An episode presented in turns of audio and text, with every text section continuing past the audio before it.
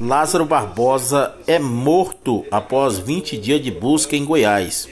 Portanto, a polícia afirma que o fugitivo foi encaminhado ao hospital, mas não resistiu. Tá aí, final aí desse dessa busca aí por esse assassino aqui na região do entorno do Distrito Federal, portanto, chegando ao final.